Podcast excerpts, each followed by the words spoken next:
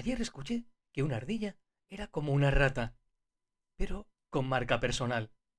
Aunque, pensándolo bien, hay una ratita con una marca personal. El ratoncito Pérez. Sí, tiene una gran marca personal y una gran storytelling que contar. Imagina.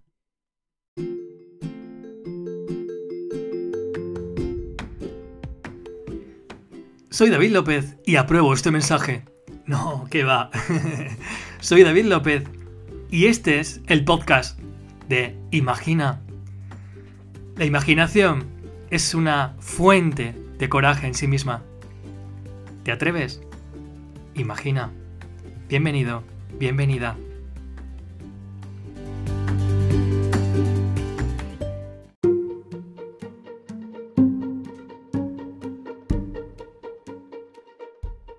Recuerdo cuando era pequeño. ¿Sabéis esa edad en la que se os empieza a caer los últimos dientes de leche y estáis deseando despertaros al día siguiente y mirar debajo de la almohada y encontrarla llena de monedas? Qué ilusión, ¿verdad? Pues bien, recuerdo que se me cayó uno de mis dientecitos de leche. Lo envolví en papel higiénico y lo coloqué debajo de la almohada y enseguida me fui a dormir. Muy temprano. Estaba deseando escuchar el mínimo ruido para pillar infraganti al astuto ratón y hacerle algunas preguntas. Porque yo no sé tú, pero yo tenía muchísimas dudas acerca de su trabajo. ¿Qué hacía con tantos dientes? ¿Los revendía y nos daba una parte? ¿Se los comía?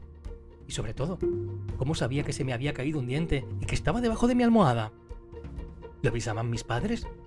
Claro, mis padres habían llamado a la centralita. O eso me dijeron.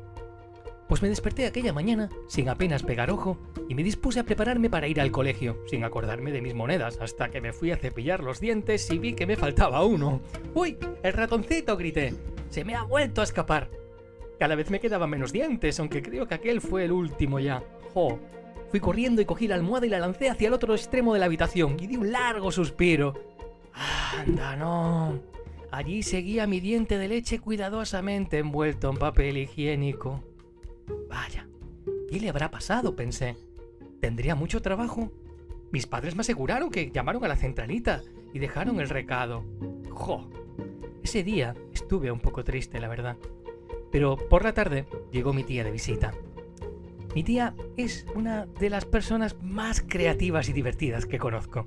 A todo, absolutamente todo, le sacaba punta y siempre llegaba con alguna genialidad, alguna broma, algún invento para hacer reír a los demás. Ya os contaré alguna anécdota con ella y sobre ella, sobre todo las cosas que ingeniaba. Pues fui corriendo a besarla y le conté lo que había pasado. Enseguida cogió el teléfono y llamó a la centralita. Tras un buen rato negociando, consiguió el número personal, el de la casa del ratoncito Pérez, y me dijo que lo guardara y llamara por la noche antes de acostarme. Y así lo hice. Llamé por teléfono y hablé personalmente con el ratoncito Pérez y le hice miles de preguntas. ¿Y sabéis qué? Se me olvidó decirle que tenía un dientecito esperando desde el día anterior. Estaba tan ilusionado y tenía tantas preguntas que se me olvidó. Mi tía me aconsejó que enterrara el dientecito y así aliviara el trabajo del ratoncito para que pudiera llevar sus regalos a otros niños, que, que yo ya era muy mayor para eso. Así que eso hice, lo enterré. No os diré dónde, sé que creció un árbol muy bonito. Ya os lo enseñaré.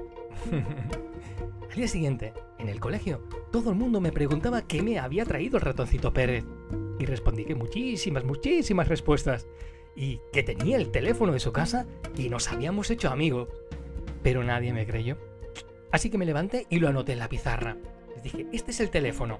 Todos se reían, claro. ¿Y sabéis qué? Todos llamaron por la noche. Y además recibieron respuestas, hablaron con el ratoncito Pérez, nos hicimos amigos. Así que al día siguiente todo el mundo estuvimos hablando de todas las preguntas y todas las respuestas que nos dio el ratoncito Pérez. ¡Qué gran día pasamos! Todavía me pregunto si era de verdad el verdadero número de ratoncito Pérez. O tal vez fue mi tía. O mi tío. No lo sé. No lo sé, se lo tengo que preguntar.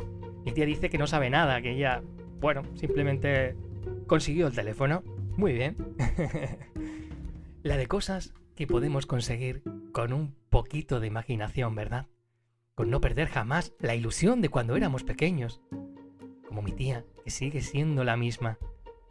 o incluso peor, su creatividad no tiene límites. No hay mejor marca que ser uno mismo, que ser una misma, que saber contarlo además y darte cuenta de tu verdadero potencial. Seguro que tienes muchísimas historias, muchísimas anécdotas a lo largo de tu vida que de alguna forma te definen. Tal vez deberías contártelas. Tal vez deberías contármelas. ¿No crees? Lo quedaría por recuperar aquel número de teléfono.